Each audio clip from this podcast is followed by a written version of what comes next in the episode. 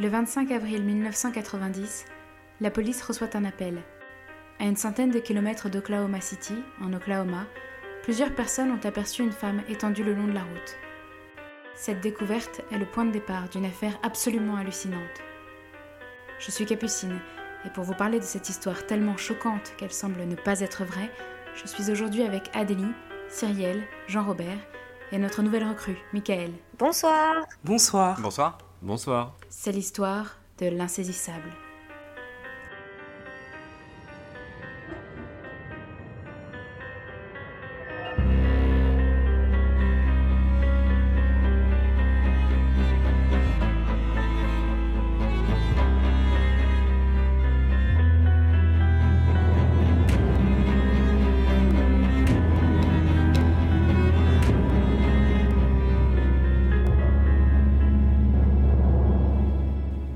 Et les secours arrivent rapidement sur les lieux après avoir reçu des appels de gens ayant remarqué une jeune femme étendue au bord de l'autoroute. La victime est en vie, mais semble avoir subi un grave choc à la tête et est inconsciente. C'est une jeune femme ravissante, blonde, avec de beaux cheveux bouclés, visiblement très jeune. Elle est retrouvée entourée de sacs de course. La police considère vite que la jeune femme a été percutée par une voiture qui a ensuite commis un délit de fuite. Elle est couverte de bleu et a un gros hématome à l'arrière de la tête. Et étant entourée de sacs de courses dont le contenu s'est répandu au sol, la police pense qu'elle revenait des courses pour ensuite retourner au motel 6, qui se trouvait à proximité, quand un chauffard l'a percutée. La jeune femme est identifiée. Il s'agit de Tonya Hughes. Elle a 21 ans. Elle est mariée et est mère d'un petit garçon, Michael, âgé de 2 ans. Dès qu'elle est identifiée, la police appelle son mari, qui arrive immédiatement à l'hôpital. Clarence, le mari de Tonya, est bien plus âgé qu'elle, mais relativement bel homme. Tout de suite, Clarence prévient tout le monde et met même une pancarte sur la porte. Il veut que Tonya ne reçoive aucune visite. Quelques jours passent et Tonya est toujours dans le coma. Pourtant, les médecins ne sont pas défaitistes, car elle commence à montrer quelques signes de conscience. C'est une merveilleuse nouvelle, car il est possible que la jeune femme se réveille. Malheureusement, cinq jours après son accident, et alors que son état s'améliorait de jour en jour, Tonya décède brutalement. Les médecins sont sous le choc, ils ne pensaient pas que Tonya mourrait, et certainement pas si soudainement. Très vite, les regards se tournent vers Clarence. La théorie que c'est toujours le mari a la dent dure, et puis il faut dire que Clarence est un peu suspect. Il n'a pas l'air particulièrement affecté par la mort de son épouse, pourtant très jeune, et les infirmières et les médecins en sont sûrs. Tonya est brutalement décédée après une visite de son mari. Et l'autopsie ne dément pas leurs soupçons. Les blessures de Tonya ne sont a priori pas compatibles avec la théorie selon laquelle Tonya aurait été percutée par une voiture. Pourtant, la police a conclu à un accident et le dossier n'est pas rouvert. Tout le monde reprend le cours de sa vie. Tonya est enterrée à Tulsa le 4 mai 1990, entourée de ses collègues et amis, de son mari Clarence et de son fils. Personne d'autre n'est présent. Peu après les funérailles, Clarence fait une demande pour récupérer l'argent des deux assurances-vie souscrites par Tonya. Pour ce faire, Clarence doit fournir son numéro de sécurité sociale. Mais le numéro ne fonctionne pas. Alors Clarence finit par en donner un autre, qui fonctionne. Clarence comprend vite qu'il a commis une erreur en donnant ce numéro de sécurité sociale et décide de faire ses valises et de fuir. Il a la charge de Michael, mais il décide de le laisser quelque temps aux services sociaux, le temps de trouver une solution. Il demande à ce que Michael soit placé dans un foyer ou dans une famille d'accueil, le temps qu'il puisse mettre un peu d'ordre dans sa vie. Une famille d'accueil expérimentée prend donc la garde de Michael. Très vite, les parents de la famille d'accueil sont inquiets de l'état de l'enfant. Il ne parle pas du tout et est même mutique. Il a une faible capacité musculaire et crie parfois de manière hystérique, en montrant des signes de peur. Il semble à vrai dire souffrir de profonds retards mentaux et physiques. À deux ans, il a l'âge mental et l'évolution psychologique d'un bébé de 9 mois. C'est pour cette raison, et parce qu'une collègue de Tonya a prévenu les services sociaux que Clarence n'était peut-être pas le meilleur père qui soit pour Michael, que quand Clarence demande à récupérer la garde de Michael, la demande lui est refusée. Le 20 juin, l'affaire prend un sens beaucoup plus bizarre. Quand Clarence est arrêté par la police à côté de la ville d'Augusta, en Géorgie, à plus de 3000 km de Tucson, où il était présent à l'enterrement de sa femme. Mais contrairement à ce que vous pouvez penser, Clarence n'est pas arrêté pour le meurtre de Tonya. Il est arrêté pour l'enlèvement d'une femme en 1973, soit 17 ans plus tôt. Et s'il a été retrouvé, c'est parce qu'il a commis une erreur. Clarence Hughes n'existe pas. Il n'a jamais existé. C'est un nom que s'est choisi Franklin Delano Floyd pour échapper à la justice.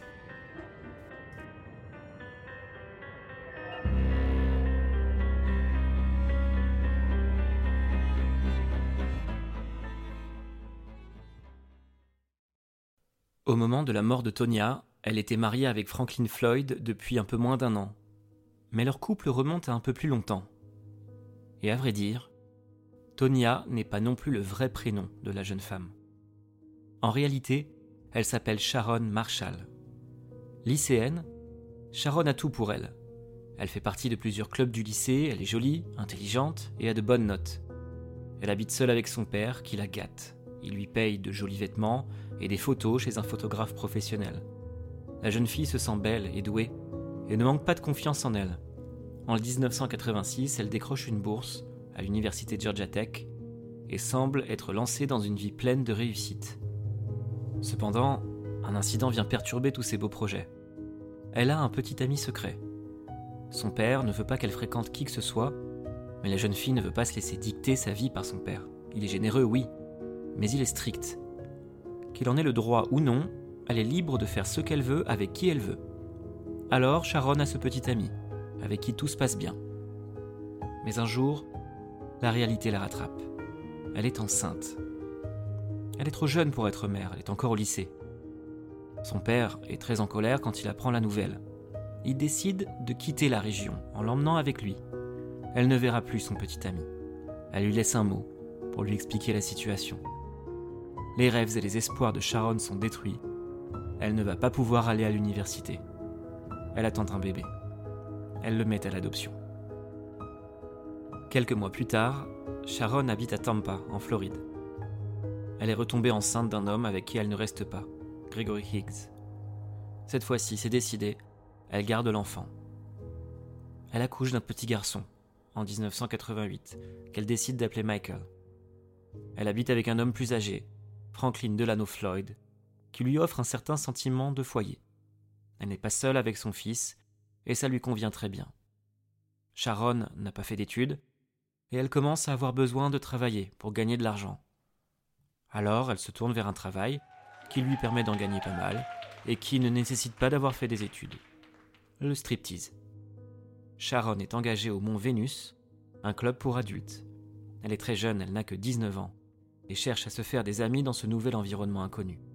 C'est là qu'elle fait la rencontre de Cheryl Anne Comesso, qui travaille elle aussi au club Mont Vénus. Très vite, les deux jeunes femmes se lient d'amitié. Cheryl n'a pas eu la même vie que Sharon. Si pour elle aussi, l'avenir semblait tout tracé, elle n'a pas atterri là par dépit. Cheryl aime le goût du risque. Enfant, elle chantait dans la chorale de l'école, elle prenait des cours de danse. Et en terminale, elle a participé au concours de beauté de Miss Brandon, qui est la ville où elle habitait avec sa famille. Mais peu de temps après, elle a commencé à fuguer. Et un jour, elle a décidé de quitter le lycée et de ne plus jamais y retourner. Ses parents se sont fait du souci et alors qu'elle vivait de petits boulots, son père l'a aidée à obtenir un prêt pour qu'elle puisse s'acheter une voiture Corvette rouge. Mais ça ne suffit pas à Cheryl. Elle décide de travailler dans des bars de striptease afin de se payer des implants mammaires. Son rêve était de devenir une playmate et de poser pour Playboy. Les deux filles n'ont rien en commun. Cheryl est extravertie et aventureuse, et stripteaseuse par choix, rêvant de poser nue dans des magazines de charme, alors que Sharon, elle, est plus secrète et discrète, et semble davantage être devenue stripteaseuse par nécessité financière, et parce qu'à cause de sa grossesse, elle n'a pas pu aller à l'université. Si Sharon aime beaucoup sa nouvelle amie Cheryl, celle-ci est moins du goût de Frank, qui la trouve vulgaire. Frank vient souvent au travail de Cheryl car il est jaloux. Et il voit d'un mauvais œil cette nouvelle amitié entre son épouse et cette femme. Pourtant, les trois passent du temps ensemble, et finalement, Frank fait même des avances d'ordre sexuel à Cheryl, ce qui laisse Sharon de marbre. Pourtant, la situation devient tendue, et Cheryl ne veut pas avoir de relations sexuelles avec Frank. Ils se disputent, et Cheryl menace le couple de les dénoncer à l'assistance sociale. En effet, Sharon ne déclare pas tous ses revenus, et ce faisant est bénéficiaire de certaines aides. Si Sharon est dénoncée, elle va perdre ses aides et peut-être avoir beaucoup de problèmes. Cheryl ne s'arrête pas là et dénonce Sharon à l'assistance sociale. Cette nouvelle rend Frank fou de rage. Fin mars 1989, il décide de confronter Cheryl à la sortie du club où travaillent Cheryl et Sharon. Des témoins indiquent alors avoir aperçu Frank frapper Cheryl au visage. Un employé du club intervient et s'interpose entre Cheryl et Frank. Frank accuse Cheryl de les avoir dénoncés et d'avoir ainsi fait perdre à Michael, le fils de Sharon, sa couverture d'assurance maladie. Tout début avril 1989, Cheryl annonce à sa famille qu'elle va faire un voyage et qu'elle sera de retour la semaine suivante. Elle prépare un sac et part à bord de sa corvette rouge. Celle-ci est retrouvée sur le parking de l'aéroport de Clearwater, où elle est garée depuis le 7 avril 1989 on ne reverra plus jamais Cheryl vivante.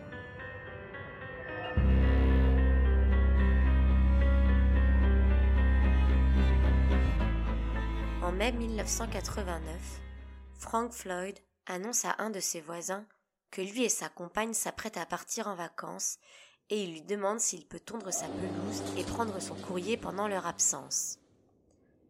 Le 15 juin 1989, à la Nouvelle-Orléans, Frank et Sharon se marient sous les noms de Clarence Hughes et Tonya Dawn Tadlock.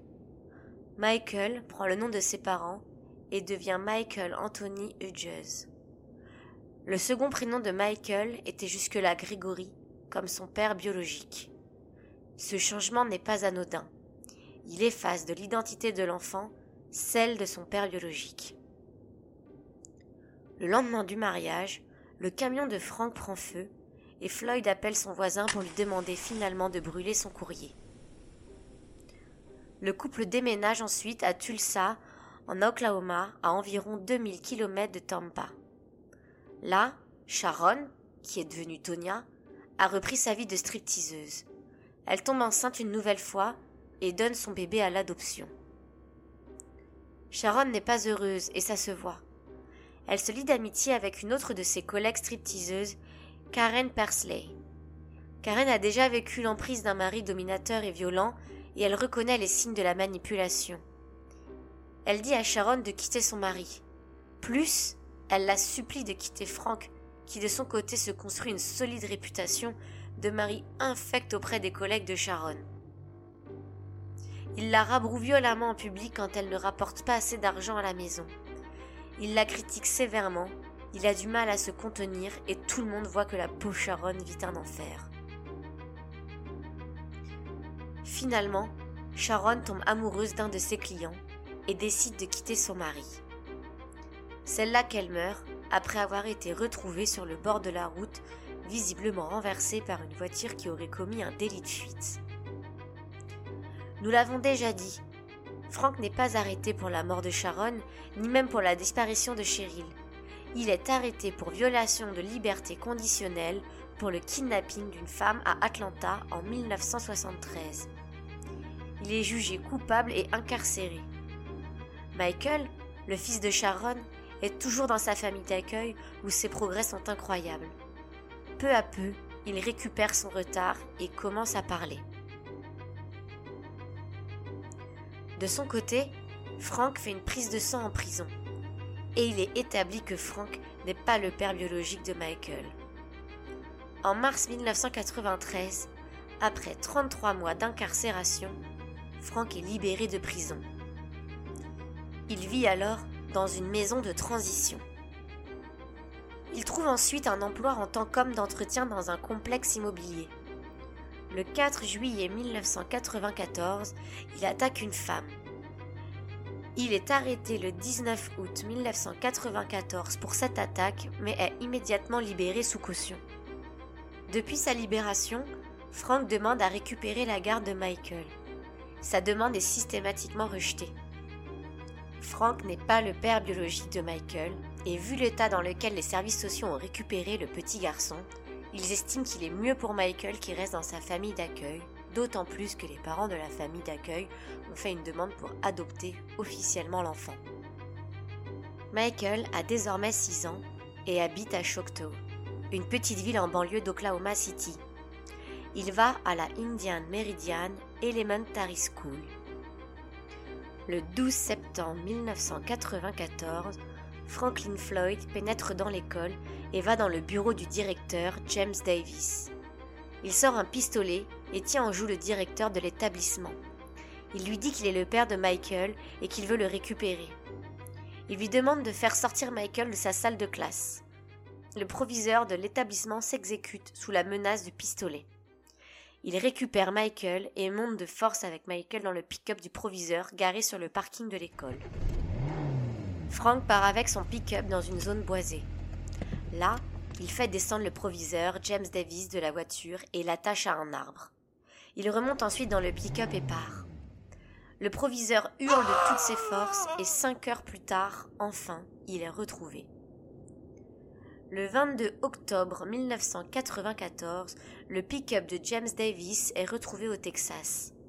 Moins d'un mois plus tard, le 10 novembre 1994, Frank Floyd est retrouvé et arrêté chez un concessionnaire automobile dans le Kentucky, à Louisville. Il y travaille depuis deux jours. La police est effarée quand elle ne trouve aucune trace de Michael. Frank habite seul et personne ne l'a vu avec un enfant. Dès lors, la police décide d'interroger des gens avec qui Frank aurait pu parler. Et leurs révélations sont pour le moins terrifiantes. La sœur de Frank avoue qu'il lui a dit avoir noyé Michael dans la baignoire d'une chambre de motel peu après l'avoir kidnappé. Une autre personne témoigne avoir vu Frank enterrer le corps sans vie de Michael dans un cimetière. D'autres personnes, à qui Frank aurait parlé, disent qu'il leur a dit que Michael était en vie et en sécurité, mais qu'il a refusé de leur dire où, ni même avec qui il était.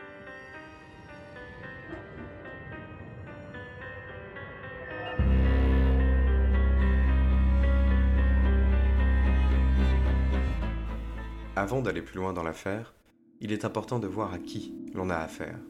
Qui est vraiment Franklin Delano Floyd Frank est né le 17 juin 1943 à Barnesville, en Géorgie. C'est le plus jeune des cinq enfants de Thomas Floyd, un ouvrier dans une filature de coton, et Della Floyd. En 1944, alors que Frank a tout juste un an, son père meurt d'une insuffisance rénale et hépatique, sûrement due à son alcoolisme, à l'âge de 32 ans. Dès lors, la mère de Frank, veuve à seulement 29 ans, peine à faire vivre la famille. Elle et ses cinq enfants, Dorothy, Billy, Shirley, Tommy et Frank, retourne donc vivre chez ses parents à elle, dans un petit appartement, où ils vivent à huit personnes. Mais la situation n'est pas tenable, et les parents de Delarn ne supportent plus de vivre entassés dans un si petit appartement. Ils demandent donc à leur fille de partir avec ses enfants et de trouver une autre solution. Della n'a pas d'autre solution que de placer ses enfants à la Georgia Baptist Children's Home à Habbville, une sorte de foyer pour enfants. Plus tard, la même année, Dorothy, l'aînée de la fratrie, est renvoyée du foyer et placée dans un orphelinat. Deux ans plus tard, Della se remarie. Elle ne récupère pas ses enfants. Elle divorce, puis se remarie. Elle divorce une nouvelle fois et finalement se marie une quatrième fois. Frank vivait déjà une existence difficile, mais à la Georgia Baptist Children's Home, sa vie prend un tournant encore plus dramatique. Il y est pris en grippe par plusieurs autres enfants qui le harcèlent sous prétexte qu'il lui trouve des attitudes féminines. Quand Franck a 6 ans, il est violé avec un manche à balai. Ces violeurs et harceleurs ne sont pas punis, tandis que lui se fait sévèrement rabrouer et punir de façon affreusement violente par les membres du personnel du foyer. Quand il est adolescent, par exemple, il est surpris en train de se masturber. Immédiatement, il est puni. Un employé du foyer lui plonge la main dans de l'eau brûlante. Frank voit ses frères et sœurs quitter le foyer les uns après les autres. Chacun attend ses 18 ans pour quitter l'endroit. Et chaque fois, Frank se sent un peu plus abandonné. En 1959, Frank a 15 ans, et ça fait deux ans que sa sœur Tommy, ayant atteint l'âge de 18 ans, a quitté le foyer. Deux ans donc que Frank est plus seul que jamais dans cet endroit qu'il déteste. Il décide donc de s'enfuir. Et il s'introduit par effraction dans une maison à côté du foyer pour voler de la nourriture. Dorothy, la sœur aînée de la famille, est alors appelée par le refuge.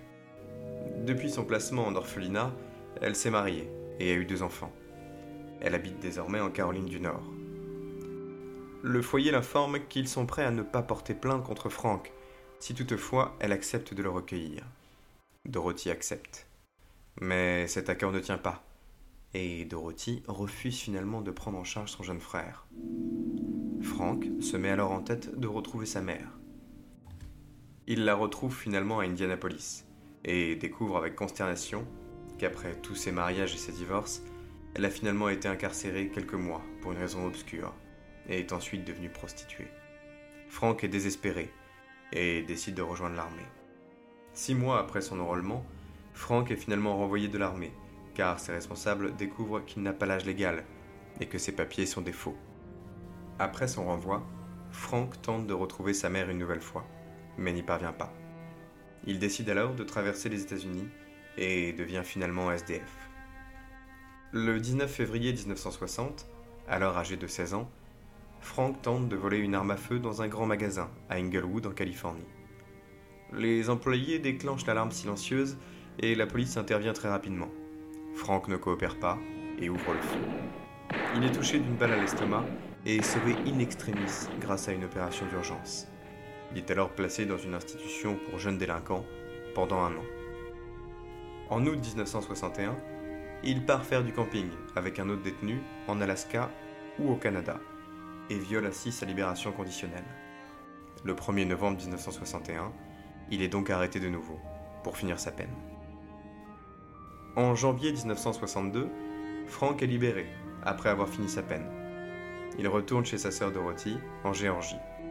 Il travaille ensuite à l'aéroport d'Atlanta et trouve finalement un appartement à côté du foyer où il a passé toute son enfance. Un mois plus tard, en juin 1962, il enlève une petite fille de 4 ans dans un bowling et l'agresse sexuellement dans les bois à côté. Il est rapidement arrêté et condamné à 20 ans de prison. Il est incarcéré en Géorgie, à Reidsville. En novembre, il est envoyé dans un hôpital pour une évaluation psychologique. C'est là qu'il décide de s'échapper.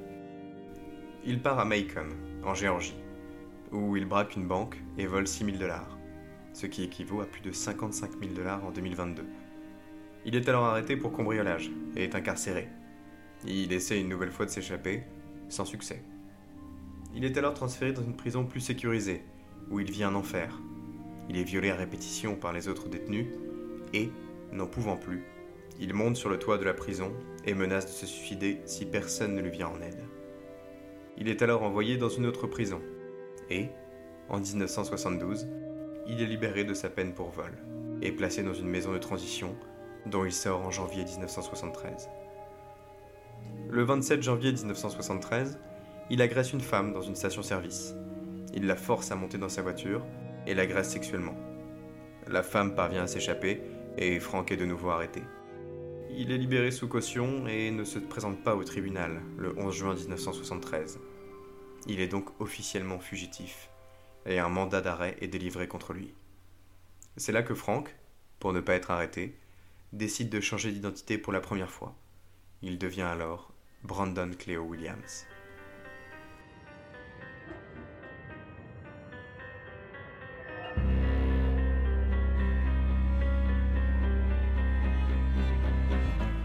En 1974, Frank utilise le pseudonyme de Brandon Williams.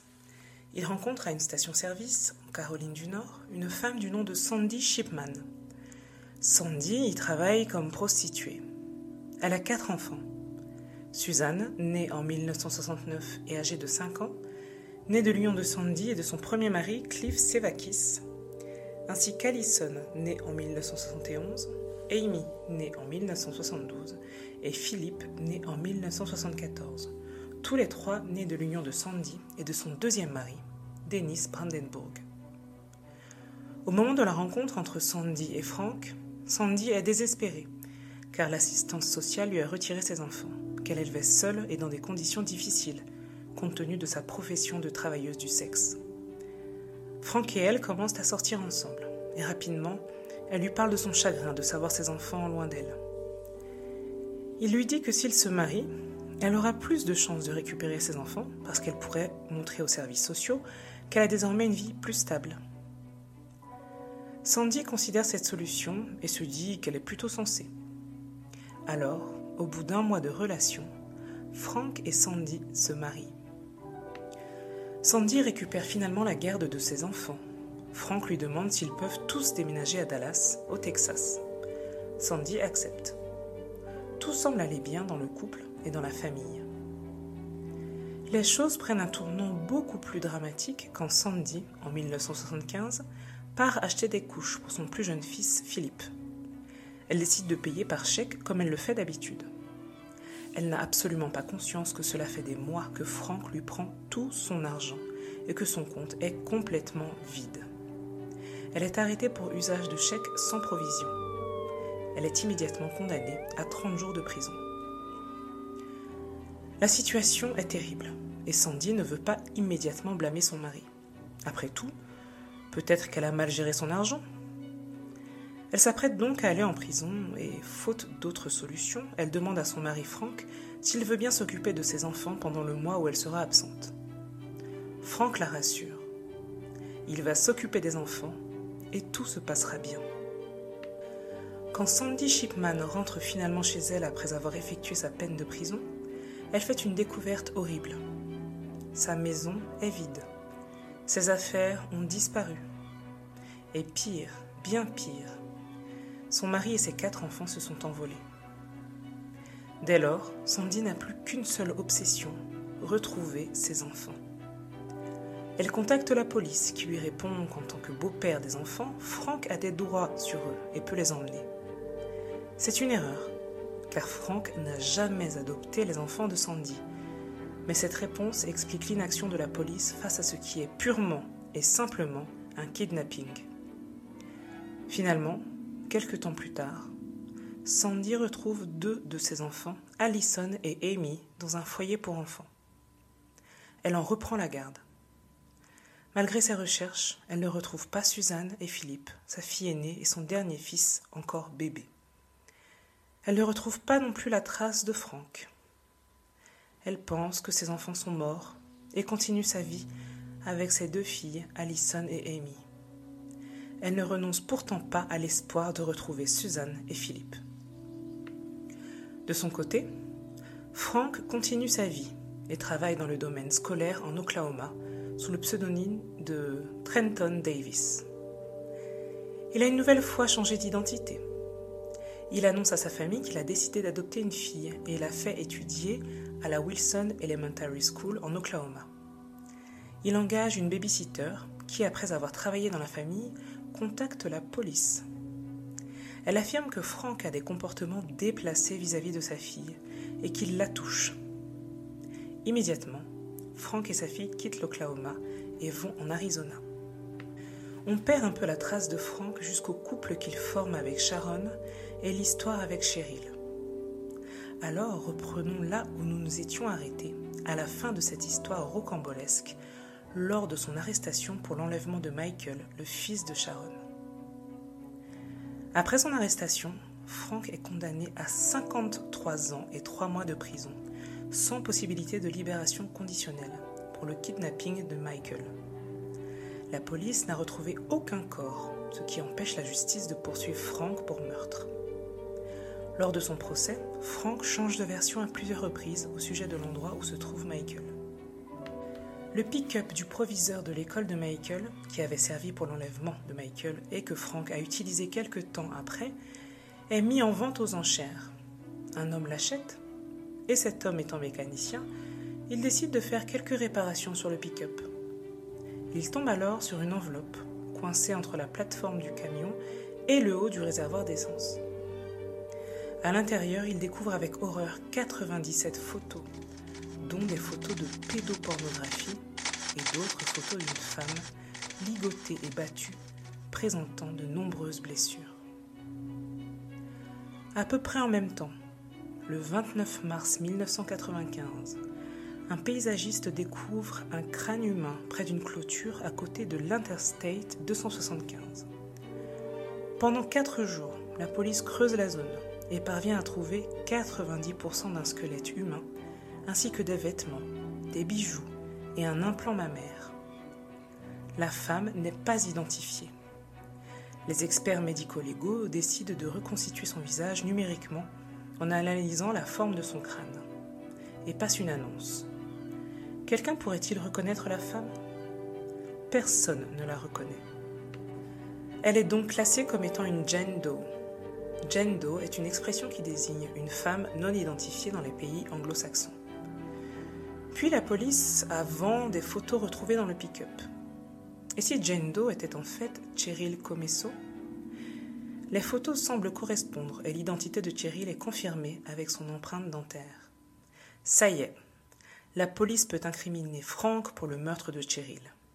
Le 28 septembre 2002, Frank, déjà en prison pour l'enlèvement de Michael, est donc condamné pour le meurtre de Cheryl.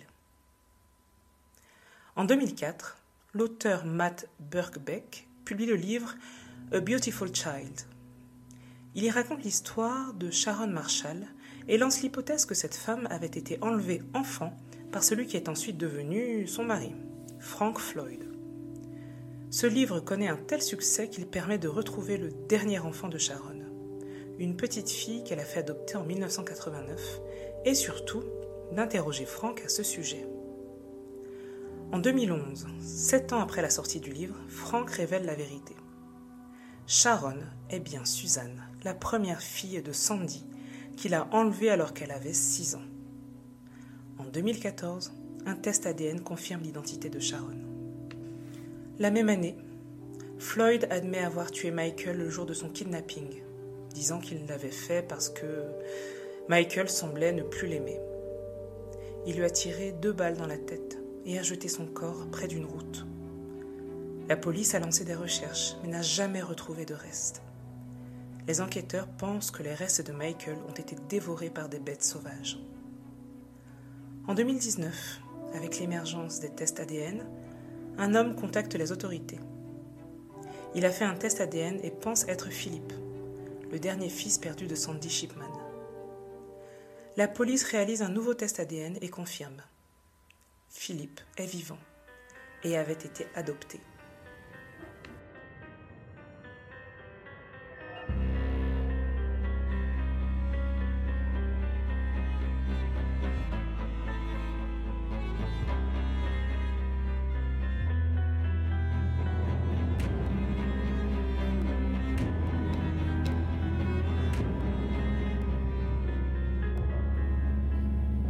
Merci beaucoup euh, d'avoir écouté l'histoire de Frank Floyd. Pardon. Avant de vous présenter mon film du jour, j'aimerais accueillir bien chaleureusement Michael parmi nous. Euh, on est très heureux euh, qu'il rejoigne l'équipe de Parmi nous le diable et on espère qu'il y sera très heureux. Vous l'avez peut-être déjà entendu dans l'épisode Les morts du manoir Spreckles, auquel il avait participé il y a quelques mois. Et si ce n'est pas le cas, je vous invite à l'écouter. Bah, donc, salut Michael. Bonjour à tous, merci Capucine, merci à toute l'équipe de Parmi nous de m'accueillir parmi vous. Voilà. On est très content. J'avais écrit ça. Ah, c'est bien, c'est bien. ok, donc euh, aujourd'hui j'ai décidé de vous parler euh, du film Plein Soleil, qui est un film franco-italien de 1960, réalisé par René Clément, qui a aussi réalisé Jeux interdits et Paris brûle-t-il, entre autres. On y suit l'histoire de Tom Ripley, qui est interprété par Alain Delon, qui est envoyé par un richissime américain en Italie pour retrouver son fils Philippe Greenleaf, interprété par Maurice Ronet, et euh, pour le convaincre de retourner aux États-Unis. Les deux se retrouvent donc à Rome avant d'aller retrouver Marge, qui est interprétée par Marie Laforêt, et ils développent une amitié malsaine qui est basée sur l'humiliation et le dénigrement. De cette amitié qui n'en est pas vraiment une naissent des sentiments divers chez Philippe et Tom. Si Philippe méprise Tom et le considère comme un arriviste, Tom sent naître en lui une forme de fascination pour Philippe qui représente tout ce qu'il n'est pas. Philippe est riche, tout est facile pour lui, il est aimé de tous et il a une petite amie gentille et dévouée. C'est là que commence à germer l'idée d'un plan machiavélique Ce serait si simple de voler la vie de Philippe en le tuant et en se faisant passer pour lui. Ce film est adapté du roman de Patricia Highsmith, Monsieur Ripley, publié en 1955, qui a été adapté une seconde fois en 1999 dans le film Le talentueux Mr. Ripley, avec Matt Damon, Jude Law et Gwyneth Paltrow.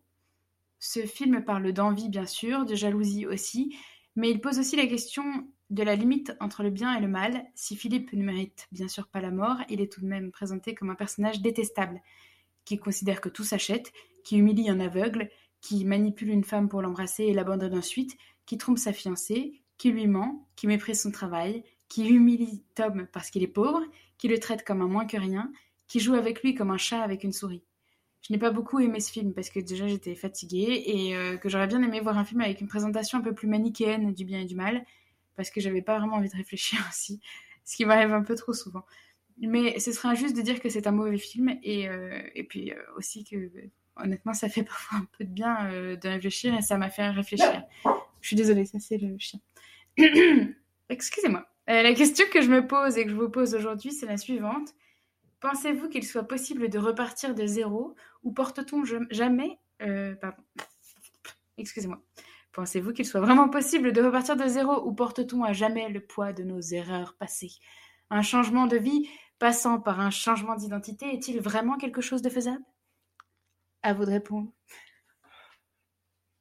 Personne ne répond bah déjà, merci Capucine. merci Capucine. Merci Capucine pour ce super épisode et pour cette, euh, cette, belle présentation de film qui donne envie malgré tout, même si tu étais fatigué et tout et tout, et que ça t'a pas trop plu. et pour cette question, en ce moment j'ai l'impression, ouais. Et pour cette question que je trouve très intéressante, pour le coup. Merci. Mm. Bon, l'histoire, euh, l'histoire en général euh, a l'air mieux que le film, ceci dit. l'histoire de quoi? Bah, son histoire de, de, cet épisode qui est absolument incroyable. Hein. Ah, bah merci beaucoup, ça me mm. fait très plaisir. Moi, j'ai une réponse. Le, le, talentueux Monsieur ouais, c'est pas mal comme film. Hein. Ouais, ça c'est pas mal. Ça c'est un très bon film. Je l'ai pas vu depuis longtemps, je l'ai vu il y a 10 je ans. Pas... Moi, je, ouais, je l'ai vu il y a longtemps. il me semble qu'il est sur Netflix, euh, je crois. mais, euh, mais euh, Plein Soleil aussi, je vais aller voir. est sur Netflix. Hmm. Ah, c'est vrai? Okay. Oui. Ok, super. Et, euh, et d'ailleurs, je voulais vous dire que j'ai pas compris. En fait, ça n'a aucun rapport, mais tout le monde se la touche sur Alain Delon. Et moi, je dois dire que. Tout le monde se la touche. Hmm. Ouais. Et je trouve que Alain Delon, ça se voit trop qu'il se la touche sur lui-même. Ah bah oui. Ah bah... Oui, mais déjà à l'époque. Et donc, ça fait que moi, je me la touche pas du tout sur Alain Delon. Quoi. Ah bah, bah, il en faut hein, des gens qui se la touchent pas sur Alain Delon. Hein. Parce que... À tout le monde. Hein. Après, c'est un très bon acteur, mais le personnage public est compliqué. Non, mais même, ouais. même il a des mimiques énervantes. Et aussi, je voulais raconter une anecdote aussi qui n'avait rien à voir. Mais une fois, quand j'étais, euh, j'avais genre 17 ans, je rentrais de soirée et j'étais en taxi. Et dans ma rue, j'ai vu Alain Delon. Mm. C'est pas vrai. Et Smoking. Est-ce qu'il voilà, s'est touché sur lui-même dans la rue ou pas? Non. Non, non, mais ouais. après, je l'ai dit à plein de gens et personne ne me croyait. Et euh, il y a des gens quand même qui m'ont cru. Merci mes parents. Bah, nous, on te croit. On cru. non, on te croit. Non, mais c'est vrai. non, pardon. mais...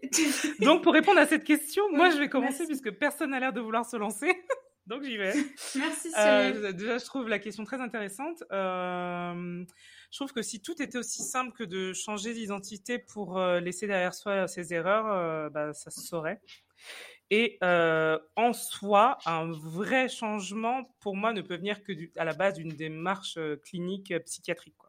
C'est pas possible autrement. Enfin, je veux mmh. dire, tu vas pas te dire, allez, je vais emprunter l'identité d'un tel ou me teindre en blonde et devenir une telle. Ça marche pas comme ça en fait. C'est trop, mmh. euh, c'est trop. Même si tu après, tu vas peut-être emprunter des mimiques, un mode de vie, etc., etc. Les, enfin, ce qui fait que tu es toi à l'intérieur, je pense que ça ne se change pas comme ça et que ça, de, ça demande vraiment un vrai, euh, un vrai parcours, euh, un vrai parcours clinique, quoi. Parce que bah, si on regarde un petit peu euh, les criminels, enfin rien à voir, enfin peut-être ou, ou, pas d'ailleurs les pédophiles, les machins, enfin bref, on, on peut pas mais les changer comme ça. C'est des criminels aussi. ouais, bien sûr, non mais je veux dire, non mais voilà, enfin ça passe par de la médication, ça passe par des années de thérapie, ça passe, enfin c'est c'est euh, non changement d'identité et... et... non c'est même si on a un excellent acteur même si on s'appelle Alain Delon ça marche pas quoi et il faut une volonté voilà. à la base aussi je pense à la base il faut que ça vienne de la personne oui je pense qu'on peut Parce pas l'imposer que... euh, ouais.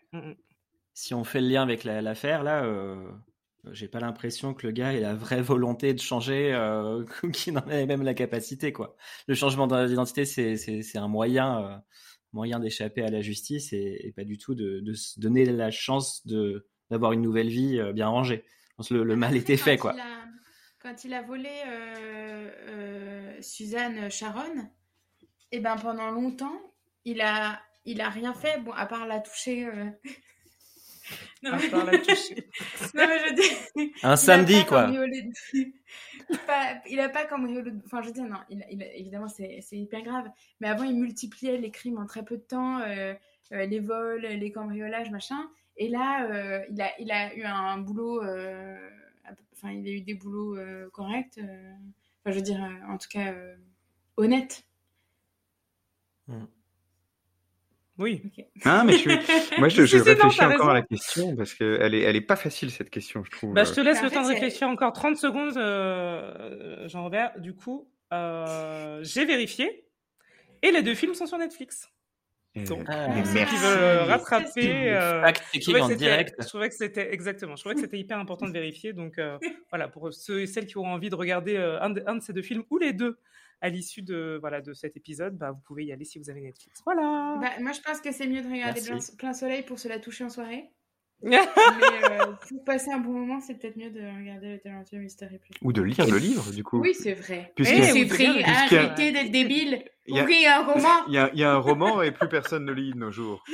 C'est vrai que j'ai vu que le livre avait été classé dans les 100 meilleurs euh, romans policiers jamais écrits, mais c'est un classement qui a été fait genre en 91. Ok. Merci pour les tips culture. Je vais prendre les tips touchage aussi. Hein ok, ça marche, ça. Et bon, du coup, bah, moi je pense que c'est possible. Hein. Euh, euh, non, non, mais je pense que, je pense que c'est parfaitement. Si c'est très bien fait. Euh, euh, alors, en fait, tout dépend si on prend la question dans l'angle moral, à savoir est-ce que nos erreurs pèsent sur notre conscience ou est-ce que c'est échapper à la justice. Mais oui, si c'est peut-être que c'est plus compliqué aujourd'hui mais à une certaine époque, euh, enfin, combien de nazis ont vécu euh, en, non, mais en, Amérique du Sud euh, pendant des dizaines d'années sans se faire gauler, avec de nouvelles identités, leur famille. Bon, c'était bizarre, ces Allemands au On est sûr qu'ils avaient, avaient... Ouais, c'est ça. On est sûr qu'ils avaient en Argentine, changé pour autant ces gens-là ou pas? Mais le poids des erreurs, est-ce que le poids des erreurs, c'est est-ce que j'arrive, est-ce que j'arrive à dormir ou est-ce que j'échappe à la justice et je recommence à ah zéro? ça. Ouais, ouais, bah, Ma, ma, question, c'était, euh, bah, je ne sais plus parce que ça peut être les deux. Parce que j'ai déjà écrit il y a plusieurs heures et comme j'ai, je suis très fatiguée. Ça, ça, peut être les deux. Évidemment que moralement, euh, à moins d'être un psychopathe bah, euh, ou, ou, un sociopathe, tu t'en, tu t'en remets pas. Mais sinon, tu, tu, tu, tu pourquoi tu rigoles? Sinon, si, si, si, l'idée c'est juste d'échapper à la justice et de, de, pouvoir recommencer sereinement sa vie, je pense que c'est possible. Hein.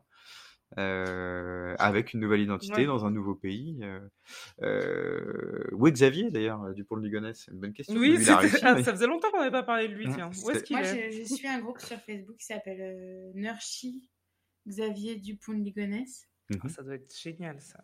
Oh c'est assez génial. Et ben d'ailleurs, euh, j'ai partagé des stories euh, euh, sur Instagram que j'avais trouvées sur ce groupe. Mais parfois, c'est très violent. Et puis, c'est beaucoup de blagues sur le ciment, tout ça. Il faut être dans le bâtiment, quoi. Si, ah, si t'as pas des bases de BTP, tu peux, tu peux pas. Ça peut pas le faire, c'est ça. Ok. T'apprends, apprends, à couler une dalle et tout, c'est, ouais, c'est bien ça. C'est mm. ça. Mm. Et sur l'identité, euh, j'avoue que sur l'identité, tu as raison, euh, Cyrielle. Euh, ça me faisait penser à un film d'ailleurs, si vous l'avez pas vu, euh, La Piel qui habite d'Almodovar, c'est très mmh. intéressant. Et sur oui, l'identité, excellent mmh, mmh. film. Euh, sur l'identité, je te rejoins. en effet, on fait forcément une erreur un jour ou l'autre. même s'il y a pas mal de, de, films et de fantasmes là-dessus, où je crois qu'il y a des gens qui font de la chirurgie esthétique très fort aussi pour. Et oui, c'est ce que j'allais dire, la chirurgie maintenant. Ils se font aussi Mais... parce que si les chirurgiens ils trouvent ça louche, ils peuvent signaler à la police, c'est déjà arrivé, c'est hmm. arrivé récemment d'ailleurs, je sais plus dans quel Oui, quelqu'un avait refusé en effet. Mais, vous pensez vraiment qu'un euh, changement d'identité, voire même un changement physique, ça a trait à la, à la culpabilité ou au simple fait d'échapper à, à, la justice? Parce qu'effectivement, il y a la question morale et la question euh, euh, policière, judiciaire, derrière. Moi, je pense que clairement, c'est judiciaire. Les gens, enfin, est-ce qu'ils ont vraiment du mal à se regarder après dans une glace? Enfin, il y en a peut-être, mais je suis pas sûre. Je pense qu'avant tout, c'est juste euh, changer d'apparence pour euh, pouvoir disparaître comme ça et, pas se faire gauler. À mon avis. Après. Euh, oui. il y a peut-être des criminels qui ont vraiment une forte, une forte conscience et qui peuvent plus se regarder dans un miroir après ce qu'ils ont fait. Bon. Voilà quoi. Et Mais je n'y crois pas trop. Vous pensez qu'il est coupable ou pas? Clairement, oui. je pense qu'il est coupable. Mais je trouve ça assez incroyable le fait d'avoir retrouvé à la mm. fin euh, le petit garçon qui avait disparu. Enfin, c'est... Ouais, ça trop. c'est vrai que ça, c'est, vraiment très très mignon. Ouais. Le test ADN et tout, qui euh, vive la science hein, pour ça. Hein, eh oui. Euh. On le dit pas assez, vive la science. Vive la science, absolument. ça a aussi permis de pas mourir de la rage. C'est vrai. Il y a un autre truc incroyable. Hein, Exactement. Une autre chose qui a beaucoup de choses incroyables dans cette affaire, mais c'est que une autre partie de la vérité a éclaté euh, postérieurement à un bouquin, quoi. Ouais. Et que vive la littérature. Vive la littérature. c'est ce qu'on disait au début. Il faut ouvrir les bouquins et arrêter de regarder les films bêtement, quoi.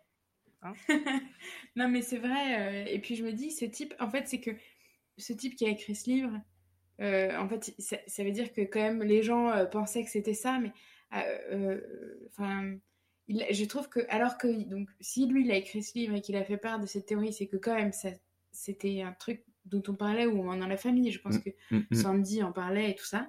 Mais alors, euh, pardon. Euh, tu t'es perdu Oui. Ah, non, mais je suis super fatiguée. Mais euh, ce que je veux dire, c'est que à ce moment-là, le temps qu'il a fallu pour, enfin, la police pour ensuite faire les tests, mais c'est des, c'est des nulos. Ça. Mais en fait, c'est parce que, enfin, on le sait, hein, mais la police, euh, c'est des moyens. Euh, c'est, c'est, des... Il y a souvent des erreurs, faute de moyens, faute de. de, Enfin, vraiment, c'est compliqué. Hein. Et puis là, ça devait mmh. passer en fin de truc parce que comme, comme elle était morte et que, et que le mec était déjà condamné pour autre chose, ils, se sont dit, ils ont dû se dire c'est pas urgent. Quoi. Bien sûr. Il y, a des, il y a des trucs très étranges aussi dans l'application des peines. Hein. Enfin, quand tu, quand tu regardes la, quand tu t'attaches à la chronologie, euh, il est condamné pour 20 ans, il se au bout de 10. Enfin, il y a quand même des trucs bizarres. Alors, euh. Euh, le truc où il a été condamné pour, pour 20 ans pour attouchement là, dans le truc du bullying, il s'est enfui. Et ensuite, ils n'ont pas mm. fait le lien. La police n'a pas fait le ah lien. Ah oui, oui, ok. Et donc, c'est pour ça qu'il a été condamné après genre un an. pour un autre truc. Ouais. Mais je pense que... ouais, ouais. Le quantum des peines est un peu... ouais, ouais. Mm, mm. Et je pense que du bras cassé quand même. Comme ça. Mm. Oui, bah, après, c'était des dossiers papier et tout, tu sais, tu vas d'une juridiction à une autre. en fait, franchement, les années, euh, les années euh, jusqu'aux années 2000, euh, c'était l'âge d'or. à cause qu'il n'y a pas l'internet, tu veux dire? À cause. c'est le, le boom de la 2000 qui a fait. Le bug. Le bug. oh my god. Écoute, hein ouais. Voilà. Ah, bah oui, oui, oui, bien sûr. Non, la, la technologie a changé beaucoup de choses, même la reconnaissance faciale, les passeports eh biométriques, ce genre de choses. Exactement. Ça, a tout, tout. Euh, je pense que ça, a changé beaucoup de choses et aujourd'hui, c'est quand même beaucoup plus compliqué. Hein, Oui, parce que dans plein soleil, par exemple, on voit comme c'est hyper facile de retirer plein d'argent d'un compte qui n'est pas le tien. Ah oui bah, je, vais regarder, je vais regarder ça, comment il fait, parce que ça m'intéresse. Oui, mais je pense que mon avis, ça doit plus être euh, possible. C'est ça, ouais. Parce que là, c'était un trois coups de cuillère à peau, c'était fini. Ah d'accord, il avait vidé le compte, tu sais. le compte, le PEL, la totale. Ok, ça marche. Mm. je pense que déjà, il faut envoyer un mail à ton, ton truc. À ton euh, conseiller. À ton conseiller, mais elle est, elle est en arrêt maladie, donc il euh, faut attendre qu'elle revienne. Tu vois, c'est chaud. C'est ça, ouais, exactement. Exactement. en tout cas, merci beaucoup d'avoir participé à cet épisode. Ah bah, avec grand plaisir, c'était une belle découverte. Avec plaisir, oui. Ouais, c'était vraiment chouette. plaisir, Merci. Et on se retrouve euh, la semaine prochaine pour un, un épisode de Jean Robert. Dans deux semaines ah, Pardon, dans deux semaines. Oh, dans deux semaines. Tu sais que j'ai l'impression d'être dans Youpi Matin. Vous avez vu, là, c'est Youpi Matin, un, un, de bon, de bon matin, un, un. Ah, ouais. C'est ça. Alors, on se retrouve dans deux semaines pour l'épisode de Jean-Robert. Jean-Robert. Géré par l'un de nos, de nos fidèles auditeurs et qu'on remercie. Ah, D'accord. Merci, les fidèles auditeurs. Oui, de très fidèles auditeurs. Euh, d'ailleurs, euh, si vous êtes sympa, vous pouvez nous mettre un gentil commentaire sur euh, Apple. Alors, vous avez le droit de ne pas aimer le dialogue. mais sachez, je veux faire un petit rappel que nous ne sommes pas payés pour faire ces épisodes. Nous avons, pris la décision, alors que nous pouvons mettre de la publicité avant chaque épisode, de ne pas en mettre pour garder une écoute agréable pour, pour vous tous. Exactement. donc, si ça ne vous plaît pas, vous n'êtes pas obligé d'écouter. Mais vous n'êtes pas obligé non plus de mettre un commentaire pour dire que c'est nul. mais tout avis constructif on espère quand même. Exactement, on prend tous les avis constructifs et on espère quand même que ça vous plaît si vous plaît et que vous nous écoutez. Hein et sur le modèle de notre euh, auditeur dont le nom m'échappe, c'est Fabrice, je crois, non C'est Fabrice. Euh, vous avez des, affaires qui vous tiennent à cœur ou que vous aimeriez euh, qu'elles soient un peu plus partagées ou qu'on les traite? Bah, N'hésitez pas, c'est parce que c'est pas toujours facile d'en trouver, donc n'hésitez pas vraiment. Ouais, ça, ça Après, en vrai, c'est pas, pas dit qu'on va le faire. Hein. Non, c'est pas dit. Pas de garantie. parce qu'elle était vachement sympa, Attention. On étudiera en tout cas. Oui, bien sûr. On étudiera votre demande et on reviendra vers vous. C'est ça qu'on va faire. Non, mais en tout cas, on est, on est super touchés. On adore que, que vous nous proposiez des choses et, et, voilà. Merci beaucoup. Oui.